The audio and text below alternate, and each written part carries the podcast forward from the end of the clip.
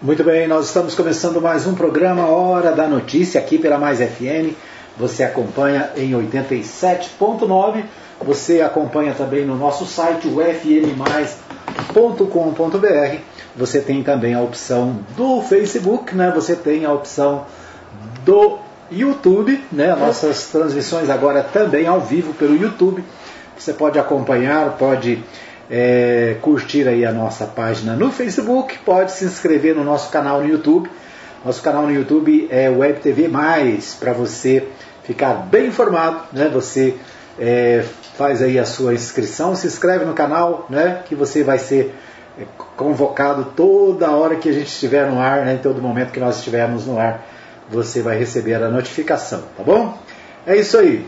Rádio Mais FM 87.9 em Anápolis.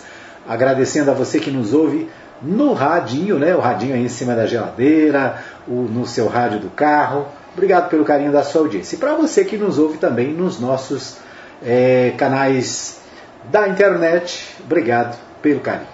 A gente começa o nosso programa, hoje é sexta-feira, né? Sexta-feira, assim, no meio do feriado, tem muita gente de folga, muita gente esticou aí o feriado, né? Emendou. Mas nós estamos aqui para trazer para você as principais informações do dia, o que está acontecendo no Brasil, em Goiás, na cidade, né? por que não dizer no mundo.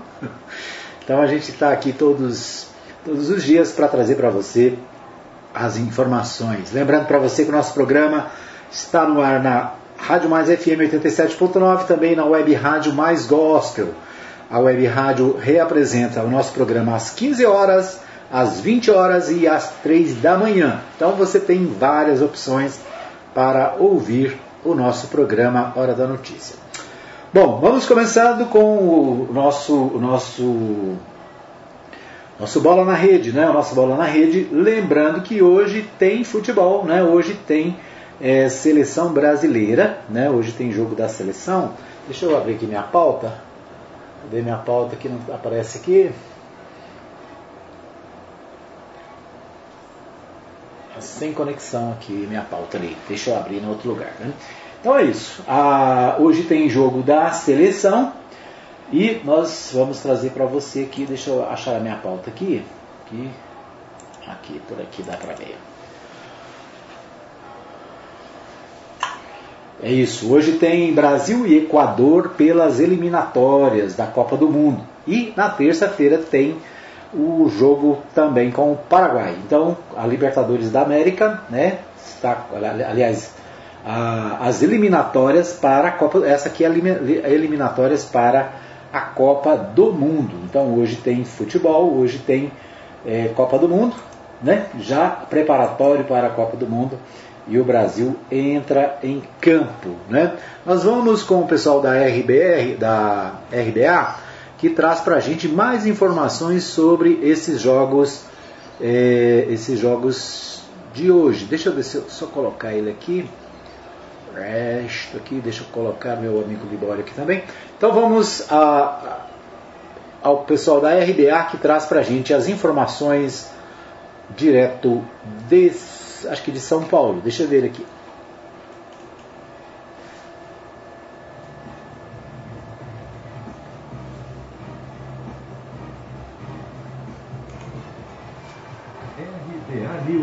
Esporte.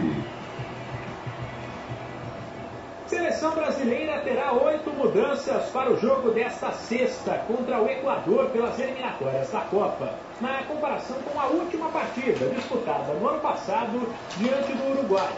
Entre trocas por lesão, suspensão ou opção do técnico Tite, além da volta de atletas que são titulares, mas por algum motivo não puderam atuar na rodada anterior.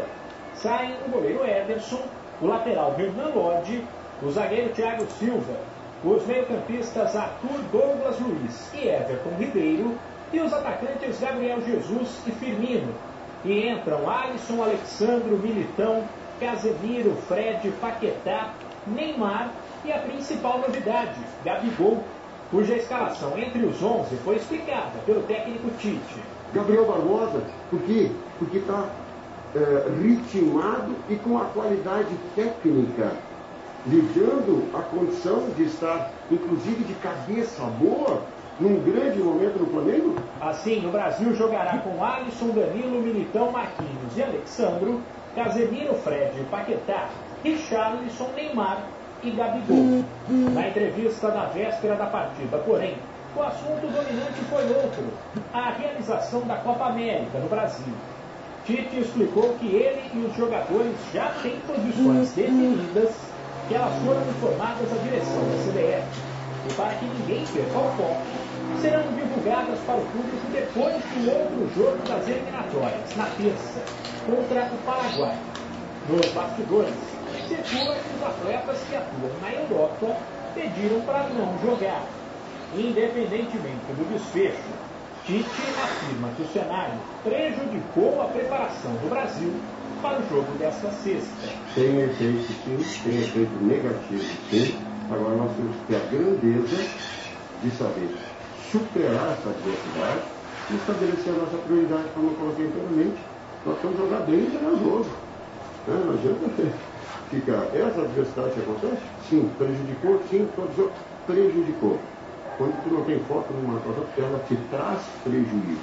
Compete a nós, compete a nós todos, enquanto equipe, filtrarmos essa situação, fazer um grande jogo amanhã, que é o resultado que a gente merece. Por fim, o treinador voltou a bater na tecla de que quer um padrão de jogo, além de uma equipe agressiva, que jogue bem e conquiste o resultado como consequência de tudo isso. Manter um padrão de desempenho né, individual e coletivo, para que a gente possa né, ter um o resultado como, de vitória como reflexo, como consequência de jogar bem. E esse vai ser um desafio de uma equipe equilibrada, agressiva, que ela tem se mantido ao longo desses, desses, desse tempo todo. Ela tem quase dois gols e meio em jogos oficiais é, de média por jogo. Né? Então isso é extremamente significativo. É, é uma, equipe criativa, mas também tem, num outro estágio defensivo, que ser sólida. Criação gol, solidez defensiva, resultado, isso é que a gente busca. O jogo desta sexta entre Brasil e Equador será no Beira Rio, em Porto Alegre, e começará às nove e meia da noite, no horário de Brasília. De São Paulo, Humberto Ferreira.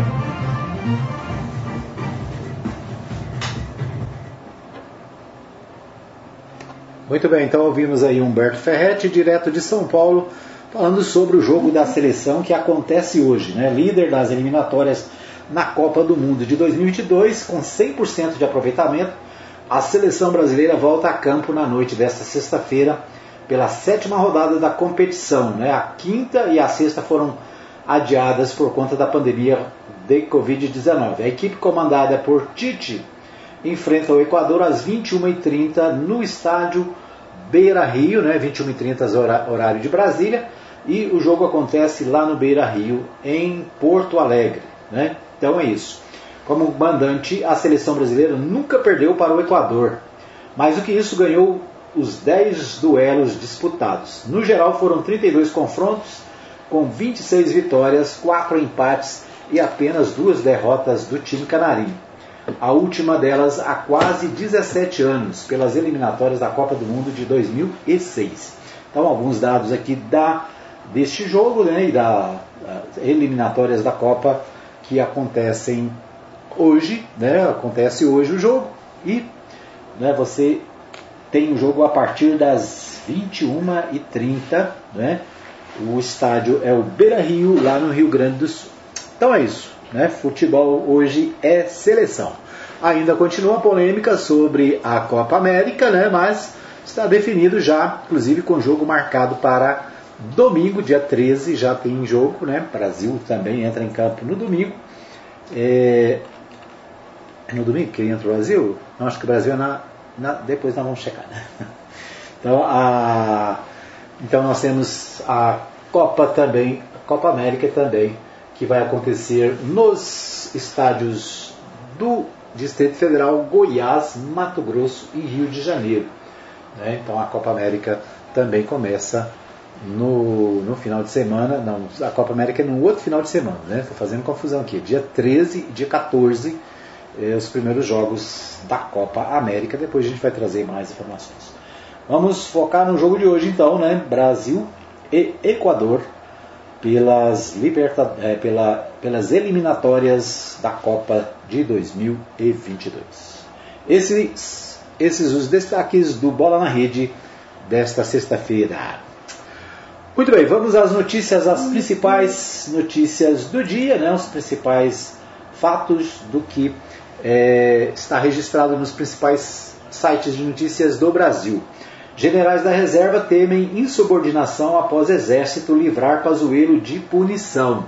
Esse é um dos destaques do portal G1 nesse momento. Né? Os generais da reserva temem a insubordinação após o exército livrar Pazuello. Pazuello, né, o ex-ministro da Saúde, participou na semana passada de um evento no Rio de Janeiro, é, onde estava o presidente Jair Bolsonaro. Né?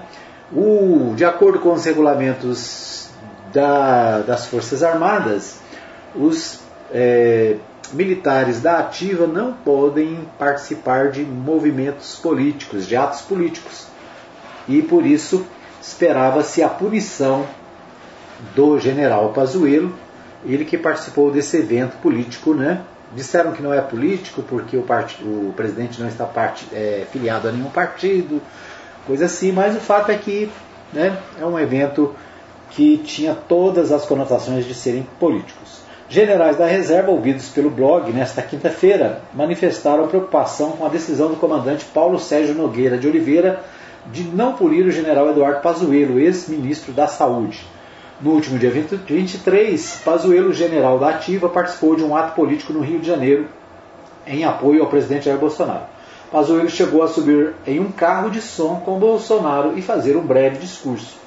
O regulamento disciplinar do Exército e o Estatuto das Forças Armadas proíbem a participação de militares da Ativa em manifestações políticas. Aberto processo disciplinar, o comando do Exército considerou que não houve transgressão e anunciou que o caso será arquivado. É, isso pode disseminar o vírus da insubordinação, alertou um dos três generais da reserva ouvidos pelo blog na condição de anonimato. A percepção interna é de que o presidente Jair Bolsonaro enquadrou o exército ao deixar claro que não aceitaria a punição de Pazuello. Nestes últimos dias, o presidente deu sinalizações claras de que blindaria o ex-ministro da Saúde, inclusive com a decisão de nomeá-lo para um cargo em uma secretaria no Palácio do Planalto. Né? Então, Pazuello né, é, não foi punido, foi arquivado o processo, né, e a, essa é uma das polêmicas que estão nos principais sites de notícias nesta sexta-feira. Né? O general é, recebeu um novo emprego, um novo cargo no governo federal e né, esperava-se que ele fosse punido acabou que não aconteceu. Brasil se aproxima de 470 mil mortos por Covid, com média móvel de 1.862 62 vítimas por dia. Esse é outro, é outro destaque do portal G1. Né? As dificuldades com relação à pandemia continuam, né? os números continuam altos e nós já estamos chegando a quase 470 mil mortos, né? quase meio milhão de mortos na pandemia. Então, uma situação difícil, né? ainda sem controle, a vacinação ainda é pouca, né? estão sendo vacinados brasileiros por toda parte, mas o fato é que apenas menos de 20% né, das, dos brasileiros receberam mais as duas doses. Né? Então, é, ainda falta muito para a gente poder se livrar dessa situação é difícil. O balanço né, feito é, pelo consórcio de veículos de imprensa, com informações da Secretaria da Saúde, foram 2.082 mortos em, nas últimas 24 horas. Né, eu falei aqui sobre a vacinação, deixa eu ver aqui, tem mais informações com isso. É, a média móvel de mortes dos últimos sete dias chegou a 1.800 62. É, deixa eu ver aqui. Ah, perdi o dado, né? Muito bem. A vacinação, vamos ver aqui a vacinação. O número de brasileiros que receberam pelo menos a primeira dose de vacina contra a Covid chega a 47 milhões 718.537, corresponde a 22%. Né? Então receberam a primeira dose 22,53%. De acordo com o balanço do consórcio de veículos de imprensa divulgado no último dia 20, no último dia 3 às 20 horas. A, a segunda dose foi aplicada em 22 milhões de brasileiros, o que equivale a 10,74%. Né? Então, que receberam segunda dose apenas 10,74% da população. Né? Então, é, nós precisamos de muita vacina, né? muita vacina ainda para alcançar a situação ideal é, de vacinação é, médica anunciada, mas não nomeada para a secretaria, depois dessa semana na CPI da Covid-19. Né? Então nós tivemos a CPI da Covid-19 essa semana, é, ouvindo também alguns médicos, né, duas médicas na verdade, que deram esclarecimento sobre a questão da Covid-19 é, lá no Senado Federal. A comissão é, naturalmente está de recesso por causa do feriado, mas na próxima terça-feira deve voltar às atividades. O Brasil tem recorde de trabalhadores há mais de dois anos desempregados. Esse é o destaque do portal UOL. Né? O Brasil se aproxima. É... Deixa eu achar aqui. Brasil tem recorde de trabalhadores há mais de dois anos desempregados. Dos 14 milhões sem emprego no, trimestre, no primeiro trimestre, 3 milhões e 500 mil estão nessa situação. Ou seja, 3 milhões e 500 mil brasileiros estão há mais de dois anos desempregados. Né? No início do ano passado, Marcelo Freitas Henrique, de 29 anos, estava cheio de esperanças de que deixaria os quase três anos de desemprego para trás prestes a concluir o curso de organização de eventos e recreação, estava fazendo trabalhos temporários na área e esperava que a experiência abrisse caminhos rumo a uma vaga efetiva. Quando comecei o curso em 2019, o setor estava no auge. Eu tinha certeza de que ia dar certo, mas veio a pandemia e ela também parou. Parou tudo, diz. Ao lado, ao todo, o Henrique já está há quatro anos sem trabalho fixo, seja ele formal ou informal. Né? Então, aqui um exemplo é, que o portal UOL destaca de uma pessoa que está há quatro anos sem trabalho. Né? E é, mais de 3 milhões de pessoas há mais de dois anos sem emprego. Mais de 14 milhões de brasileiros sem trabalho. Esse é o momento que nós estamos vivendo. Né? A pandemia acabou é, agravando ainda mais a situação de quem precisa de emprego. É, com pandemia, a taxa de cobertura vacinal no país despenca e abre brecha para novos surtos. Maior queda foi da vacina contra a hepatite B em crianças de até 30 dias, mostra estudos sobre vacinas. Com a pandemia de Covid-19, a cobertura vacinal no Brasil, que já tinha que já vinha em queda nos últimos dois anos, despencou ainda mais em 2020, aumentando o risco de novos surtos de doenças preveníveis. Né? Então a pandemia acabou é, tirando muita gente das postos de saúde, né? muita gente evitando ir a, aos hospitais e com isso diminuiu também a vacinação para outras doenças. Né? Por falar nisso, fica o alerta aí para a vacinação contra a gripe H1N1, né? que está sendo feita é, aqui em Anápolis, por exemplo, está sendo feita a vacinação e com a questão da Covid, muita gente está se esquecendo né, de tomar a vacina para a gripe. Então verifique aí no posto de saúde se tem a vacina, se você pode receber, né? E é, está na hora de vacinar contra a gripe também, né? Muito bem, esses os destaques do nosso primeiro bloco. Nós vamos para um pequeno intervalo, voltamos daqui a pouquinho com mais informações no programa Hora da Notícia.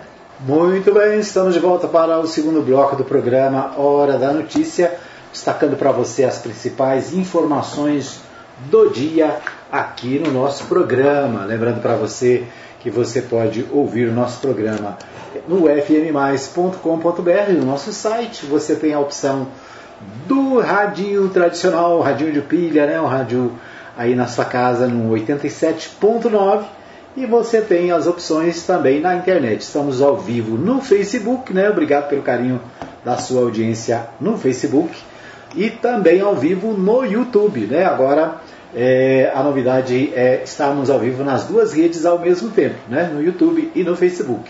Você pode curtir a nossa página no Facebook, se você não curtiu ainda, Rádio Mais FM é o nome da página, né? E você pode também é, se inscrever no nosso canal no YouTube, né? Inscreva-se no canal, canal é, Web Rádio, no, Web TV Mais, Web TV Mais, procura lá Rádio Mais FM ou Web TV Mais, você vai encontrar o nosso canal. Se inscreva né, e aperte lá o sininho, você vai ser chamado toda vez que nós estivermos no ar com programação da Mais FM, né, o nosso programa eh, e outros programas que nós estaremos colocando ao vivo também no Facebook e no YouTube. Certo? Vamos a Goiânia com o Libório Santos. O Libório Santos traz para nós as principais informações, as principais notícias direto da capital goiana. Com você, Libório.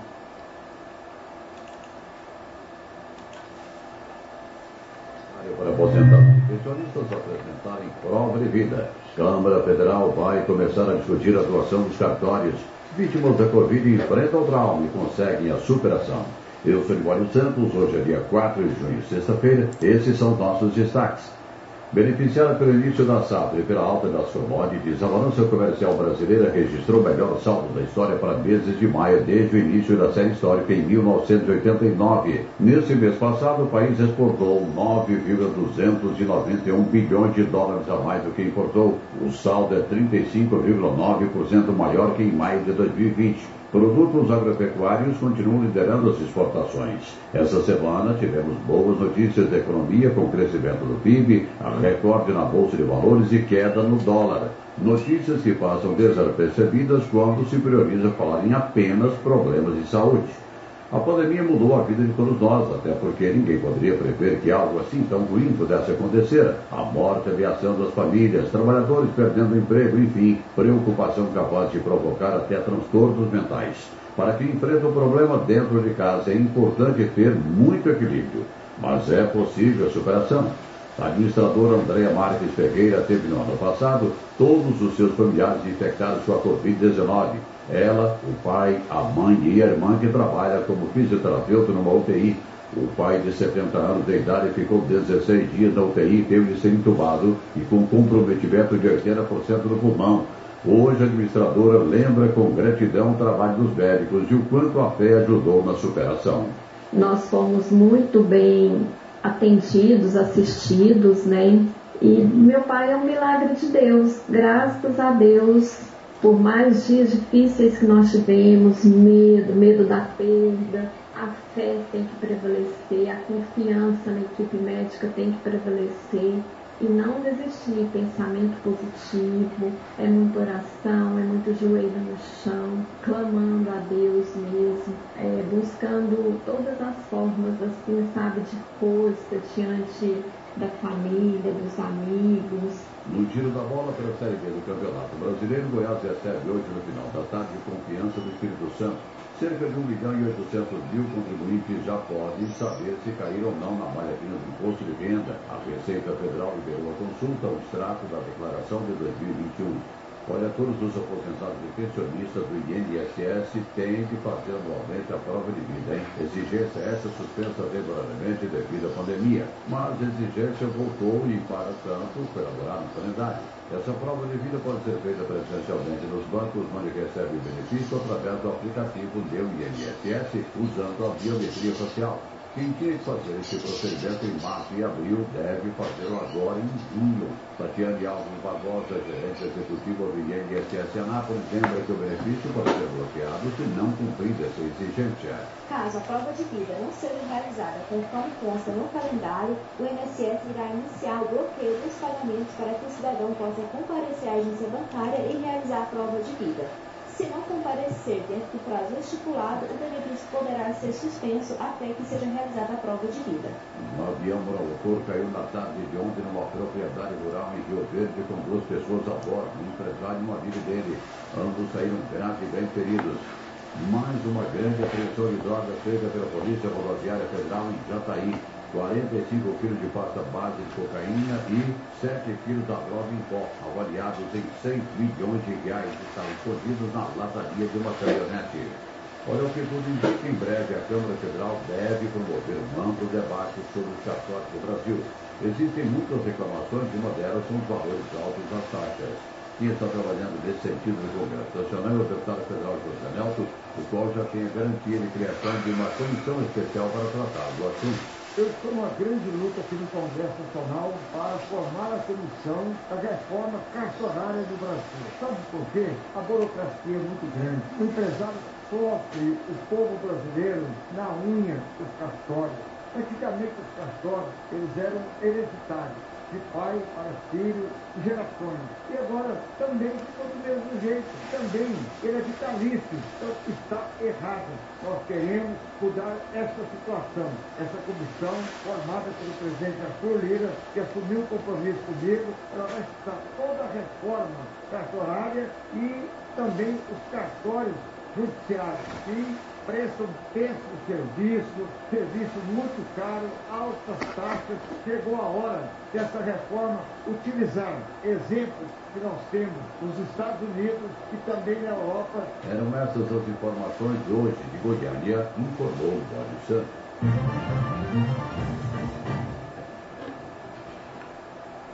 Muito bem, ouvimos aí o Libório Santos, direto de Goiânia, trazendo as principais informações do dia da capital goiana. INSS divulga calendário para aposentados e pensionistas apresentarem prova de vida. Né? Então a prova de vida tem que ser feita uma vez por ano pelos aposentados e pensionistas. Né? Por causa da Covid-19, essa atividade estava é, suspensa, mas agora precisa ser feita. Né? Então tem um calendário e é, cada um precisa procurar a sua agência bancária e fazer a sua prova de vida, né? tem também um sistema pela internet, pelo, por, por, aplicativo. Fato é, se é, informe sobre isso. Né? Depois vamos trazer mais detalhes sobre essa questão da prova de vida junto ao INSS.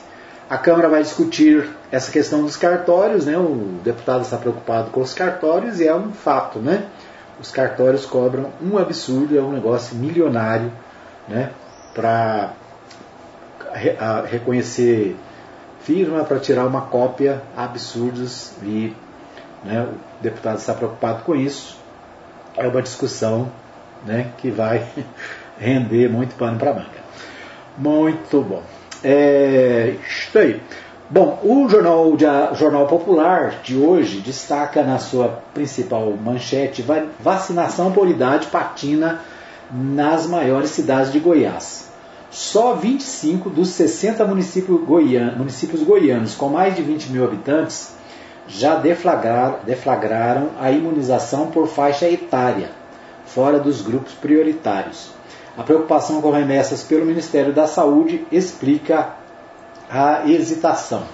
Das 60 cidades com mais de 20 mil habitantes, apenas 25, portanto, anunciaram para os próximos dias a vacinação por idade para pessoas fora dos grupos prioritários. Duas delas já convocaram moradores com mais de 50 anos de idade, mas a maior parte ainda está começando nos 59 anos, como Goiânia. Né? Então, Goiânia, por exemplo, a vacinação é acima dos 59 anos. Aqui em Anápolis, a vacinação é a partir dos 55, 55 anos, né? É, outras 24 cidades estão ainda convocando profissionais da educação para receber a primeira dose da vacina, enquanto quatro seguem vacinando pessoas com comorbidades. As, há, mais, há mais três que estão distribuindo as doses entre grupos prioritários diversos e quatro que a reportagem não conseguiu informações nesta quinta-feira. A preocupação com a quantidade de doses recebidas por remessas enviadas pelo Ministério da Saúde segue sendo uma preocupação. Em Hidrolândia, que já anunciou vacinação para quem tem 57 e 58 anos, a titular da Secretaria Municipal da Saúde, é, Girlaine Araújo, postou um vídeo no perfil do Instagram da Prefeitura informando que a aplicação da vacina vai até quanto, enquanto houver doses. É, na semana passada, a Secretaria de Estado de Saúde de Goiás havia liberado os municípios que reservarem 70% das doses que chegassem para vacinar morador fora do grupo prioritário. Mas com a demora do envio de doses, muitas prefeituras estavam sem vacinas. Né? Então, ainda dificuldades aí para a vacina. É, um detalhe interessante é Itapaci e Abadiânia, com respectivamente 23 mil e 20 mil habitantes, são as que estão mais avançadas na convocação por idade. Mas isso porque abriram uma faixa ampla entre 50 e 59 anos. Em Abadiânia, a prefeitura tomou a decisão após pouca movimentação verificada quanto à convocação estava na faixa de 55 anos. Titular da Secretaria Municipal de Abadiânia, Joyce Mirelli Bernardes de Assunção, disse que a pasta decidiu por ampliar a faixa de idade por causa da baixa procura na cidade. Na terça-feira já haviam liberado para quem tinha 55 anos, mas não teve demanda. Na quarta à tarde passaram a convocar quem tinha mais de 50 e as doses para a primeira aplicação acabaram. Existe previsão de chegar mais doses em Goiás nesta sexta-feira e aí vamos retomar a vacinação na terça-feira nesta faixa. Né? Então a Badiânia já está vacinando acima de 50 anos, né? Então é a cidade que está mais à frente. A outra que também está à frente é Itapaci, né? Itapaci também a vacinação já é, também alcançando pessoas com menor idade, né? Em Uruaçu, 40 mil habitantes População com 52 anos já pode procurar o posto e ser vacinada nesta sexta-feira, dia 4. Certo? Então, aqui várias informações sobre várias cidades de Goiás, né? Então, um balanço sobre a vacinação nas principais cidades de Goiás. Certo? Esse é o destaque do Jornal Popular. Ainda no Jornal Popular, né, um destaque político de olho em 2022, Baldi se organiza para retornar de São Paulo no segundo semestre. O presidente do Partido Progressista em Goiás, Alexandre Baldi, se organiza para deixar a Secretaria de Transportes Metropolitanos de São Paulo a partir do segundo semestre.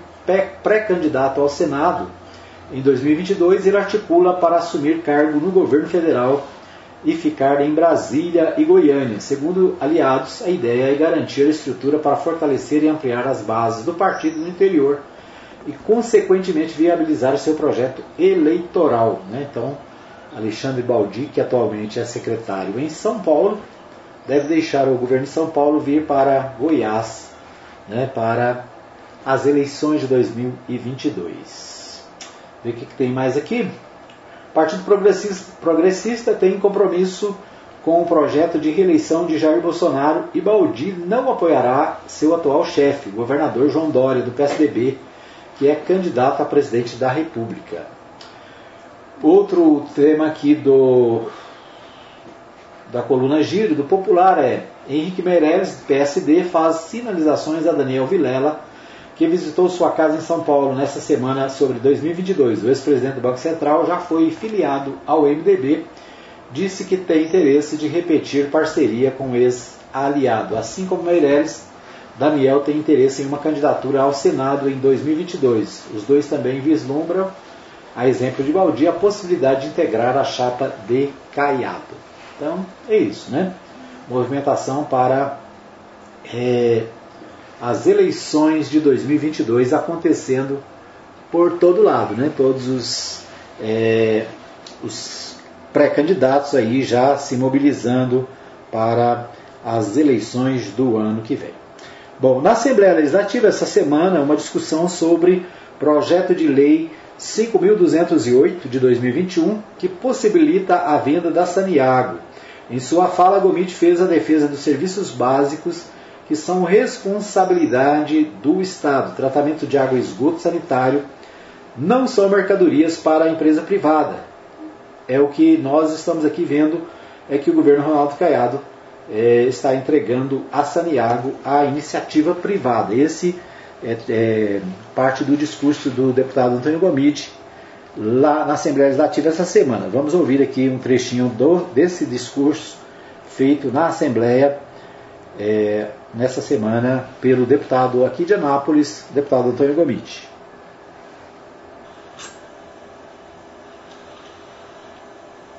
Obrigado, senhor presidente. Cumprimentando aqui os novos pares.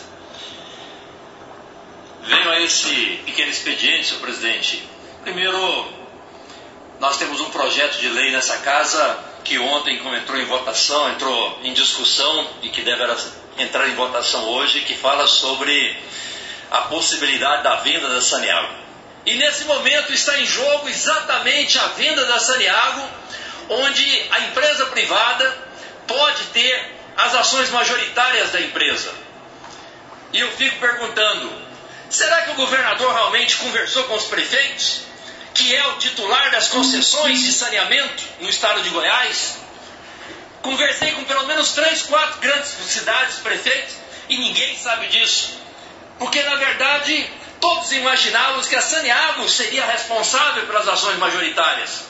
E nesse momento, sem qualquer debate, sem audiência pública, nós estamos vendo o governo Ronaldo Caiado entregar a Saniago, como já entregaram a Celg, agora comete um outro equívoco, entregar a Saniago para a empresa privada, sendo que o Estado não será majoritariamente dono das ações. O saneamento é um serviço essencial ao povo goiano. Água tratada, esgoto sanitário não é mercadoria para a empresa privada as cidades pequenas que necessitam da Saniago, no subsídio cruzado, onde as cidades maiores compensam as cidades menores, é necessário no estado de Goiás. Por isso nós somos contra esse projeto que está tramitando nessa casa, presidente. Muito bem, então nós ouvimos aí o deputado Antônio Gomide falando sobre esse projeto de é, privatização da Saniago, né, a Saniago que está na pauta aí para ser privatizada, houve todo um debate, uma discussão para a venda de ações da Saniago e agora a novidade, né, que a venda que está sendo proposta pode colocar a direção da Saniago na mão da iniciativa privada. Assim como aconteceu com a Celg, que foi vendida, né, hoje o governo não tem nenhum poder sobre a Celg, o, a Saniago também corre o risco né, e está na pauta aí para a privatização para a venda para a iniciativa privada. Muito bem, nós vamos para mais um pequeno intervalo. Daqui a pouquinho a gente volta com o terceiro e último bloco do programa Hora da Notícia. Fica aí que eu volto já já. Muito bem, estamos de volta para o terceiro e último bloco do nosso programa. Agradecendo a você que está com a gente no nosso, na nossa live no Facebook. Um abraço para Maria Santos, sempre ligada. Um abraço para Lucimar também lá na Império Ferragens. Um abraço para o pastor Saulo, sempre conectado, pastor Marcos Rodrigues. Um abraço também para o Gilcimar, que está acompanhando o nosso, nosso programa pelo, pela nossa transmissão ao vivo no YouTube. Né? Obrigado, Gilcimar. Um abraço para a dona Geralda, para toda a família, né? para nossa, nossos queridos irmãos. Um abraço também para você que nos acompanha em 87.9 para você que está conosco também no nosso site ufmmais.com.br. É isso aí. Terceiro bloco do nosso programa, hoje, dia 4 de junho de 2021, né? sexta-feira, meio feriado, né? Ontem foi feriado, muita gente ah, esticando feriado, muita gente aí nas chácaras, descansando, né? Muita gente é, aproveitando o feriado para é, descansar, para refletir, né? É isso aí, para um retiro. Nós é, queremos agradecer a todos que nos acompanham em todos os canais. Bom, nós é, estamos com um novo quadro no nosso programa que é o Opinião Política. Né? Opinião Política, nós é, convidamos alguns, algumas pessoas para participarem conosco do nosso programa e nós temos esta semana o comentário do é, ex-vereador Ciro Miguel, ele que é presidente do Podemos aqui na cidade. E ele fala, falou conosco sobre né, alguns assuntos do dia a dia né, e também sobre o, as, as atividades do Podemos aqui na cidade. Vamos é, ouvir o ex-vereador Ciro Miguel no Opinião Política.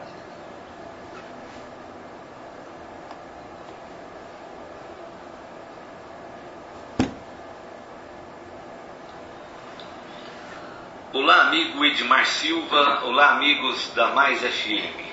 Estamos todos ainda estarrecidos com a decisão do governo federal, presidente Jair Bolsonaro, de promover a Copa América de Futebol entre seleções aqui no Brasil. Essa competição ela foi recusada pela Argentina, foi recusada pela Colômbia e aqui no Brasil ela está sendo usada como uma oportunidade de tirar a atenção das pessoas, tirar o foco da pandemia, tirar o foco das ações da CPI que acontece no Senado Federal, como forma de desmobilizar as pessoas para essa grave crise que nós estamos atravessando. Então, lamentavelmente, essa decisão ela está sendo tomada, as providências estão sendo é, agilizadas por parte do governo federal junto com a, com a, a CBF, a Federação, a Confederação Brasileira de Futebol, e nós estamos acompanhando.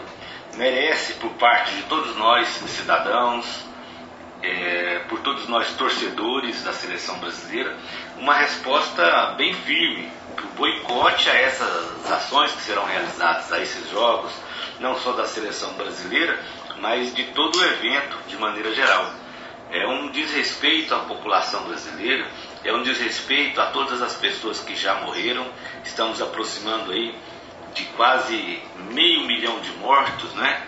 E o Brasil, uma brincadeira de mau gosto, uma brincadeira macabra por parte da, da direção da CBF, avalizada pelo governo federal, pretende trazer essa competição para o país. Lamentável e causa é, indignação de todos nós. É um verdadeiro 7 a 1. Se aquele 7 a 1 da Alemanha foi motivo de vergonha, nesse momento nós estamos tomando mais um 7 a 1 e desrespeitando todas as pessoas que faleceram, todas as pessoas que estão doentes, todos os profissionais de saúde que estão se dedicando diuturnamente nos hospitais Brasil afora. Uma vergonha e lamentável, merece todo o nosso repúdio. Aqui para as bandas de Goiás, nós acompanhamos a ação da Polícia Militar, que também foi notícia em todo o território nacional. Primeiro, por uma abordagem extremamente violenta, turbulenta, no, na cidade de Cidade Ocidental, onde um jovem negro estava no parque da cidade e foi abordado violentamente pelos policiais. Essa situação também foi denunciada através das redes sociais e ganhou notoriedade. O Brasil inteiro fala sobre essa abordagem e nós esperamos a conduta firme do governador do estado, Ronaldo Caiado, que é o chefe das polícias, e também do comando da Polícia Militar, para que essa situação seja apurada devidamente. Lamentável o que aconteceu na cidade ocidental e expôs né, a forma truculenta com que alguns membros, especialmente da Polícia Militar, têm agido no estado de Goiás. E aí nós fomos surpreendidos na noite de ontem com a prisão também arbitrária do professor de História na cidade de Trindade, onde ele estampou no seu carro os dizeres Fora Bolsonaro, genocida, e ele acabou sendo conduzido pela Polícia Militar para a delegacia. O tenente Albuquerque, da Polícia Militar do Estado de Goiás, foi o responsável pela sua prisão. E aí, imediatamente, já circula também pelas redes sociais uma fotografia do tenente Albuquerque, alegre, sorridente, ao lado do presidente Jair Bolsonaro, explicando assim né, o motivo da sua atuação, querendo agradar o seu ídolo, né, o seu mito. Mas felizmente as instituições funcionaram, a Polícia Civil ela não registrou a ocorrência, não autuou o cidadão, conforme era a intenção da Polícia Militar. Esse cidadão foi também conduzido à sede da Polícia Federal, onde da mesma forma também foi liberado, porque não se caracterizou nenhum crime, nenhuma ofensa à Lei de Segurança Nacional, conforme era o entendimento do tenente Albuquerque. E hoje nós já vimos um posicionamento claro, contundente da Secretaria de Segurança Pública do Estado de Goiás, afastando esse policial das ruas e também é, abrindo as suas investigações próprias, internas, para que essa situação seja esclarecida. É uma situação extremamente preocupante, esse ambiente político e de militarização, aliás, milicialização né, das polícias e da política no nosso país. Nós precisamos denunciar, precisamos ter coragem e nos posicionar para que essas pessoas mal intencionadas que se utilizam das fardas, de cargos públicos, para amedrontar e intimidar as pessoas, elas precisam ser afastadas, precisam ser punidas de forma severa e de forma exemplar. Fica aqui o nosso repúdio a essa ação desse tenente Albuquerque e o nosso empenho e toda a nossa atenção para que realmente essa situação seja investigada e apurada de forma devida. Ok? Um grande abraço a todos e boa semana a todos nós.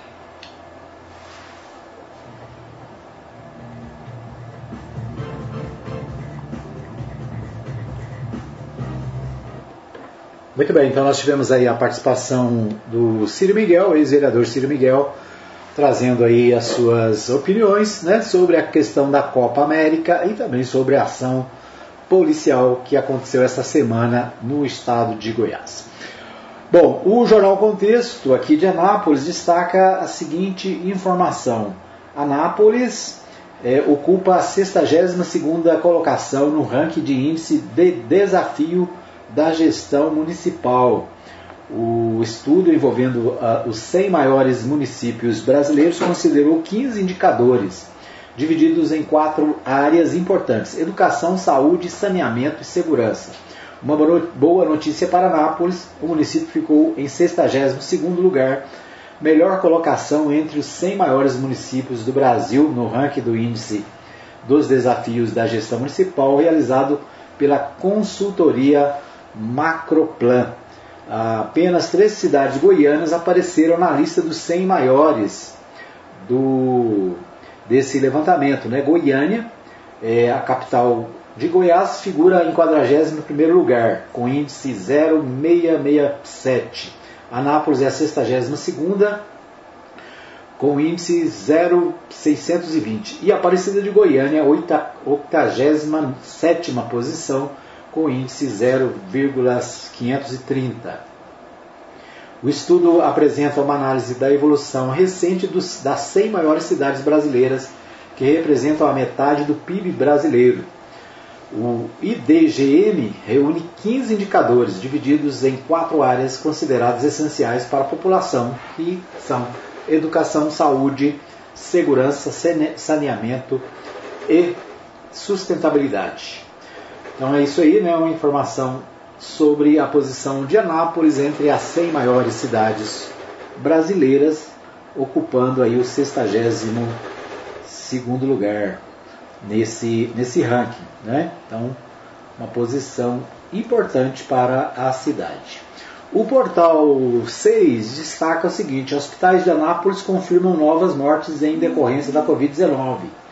Vítimas tinham entre 41 e 58 anos, conforme Secretaria Municipal de Saúde. Né? Então, é, confirmação aqui o, o, o Portal 6, né, trazendo sempre as informações sobre o avanço da Covid-19 aqui na cidade. Segundo o Portal 6, a Santa Casa e o Hospital Alfredo Abraão confirmaram novas mortes em decorrência da Covid-19. Foram as únicas das, de saúde é, que reportaram vítimas fatais à Secretaria Municipal de Saúde nesta quinta-feira. De acordo com a pasta, os pacientes foram duas mulheres de 49 e 58 anos e um homem de 41 anos que perderam a vida por causa da Covid-19. Anápolis já tem 1.218 óbitos e 39.732 casos acumulados sendo que 120 diagnósticos laboratoriais foram registrados nas últimas 24 horas. Atualmente, 1.552 infectados encontram, encontram-se em isolamento é, domiciliar e 105 internados. Na rede municipal, a ocupação de leitos está na casa de 50%. Né, então, informações sobre a Covid-19 aqui em Anápolis, né, destaque do Diário do Portal 6. O portal portal de Anápolis, né? Também destaca painel da vacina. Brasil segue em 64 no ranking global e é o quarto no total de doses. Então, Brasil é o 64 é, colocado em relação à aplicação de vacinas. Certo? Deixa eu ver o que temos mais aqui. É, no portal Anápolis, vereador quer construção de ciclofaixa em Miranápolis. O vereador Alex Martins, do PP, protocolou no dia 11 de maio uma indicação solicitando construção de uma ciclofaixa no trecho que está recebendo pavimentação asfáltica na estrada municipal de Miranápolis, em área conhecida como Volta do Mosteiro. Muito bem, esses os destaques de hoje. Obrigado a você que nos acompanhou. Nosso tempo está esgotado. Obrigado pelo carinho da audiência. Né? Amanhã é sábado, né? Bom final de semana para todos. Na segunda-feira, se Deus quiser, nós estaremos de volta ao vivo aqui, trazendo para você as principais informações, as principais notícias do dia. Você tem a opção da nossa reprise às 20 horas, aqui na Mais FM 87.9 e na Web Rádio Mais Gospel às 15 horas e às 3 da manhã também a nossa reprise pela Web Rádio Mais Gospel. Obrigado pelo carinho da audiência. A gente volta na segunda-feira, se Deus quiser, com mais um programa aqui pela Mais FM. Um abraço a todos, bom final de semana.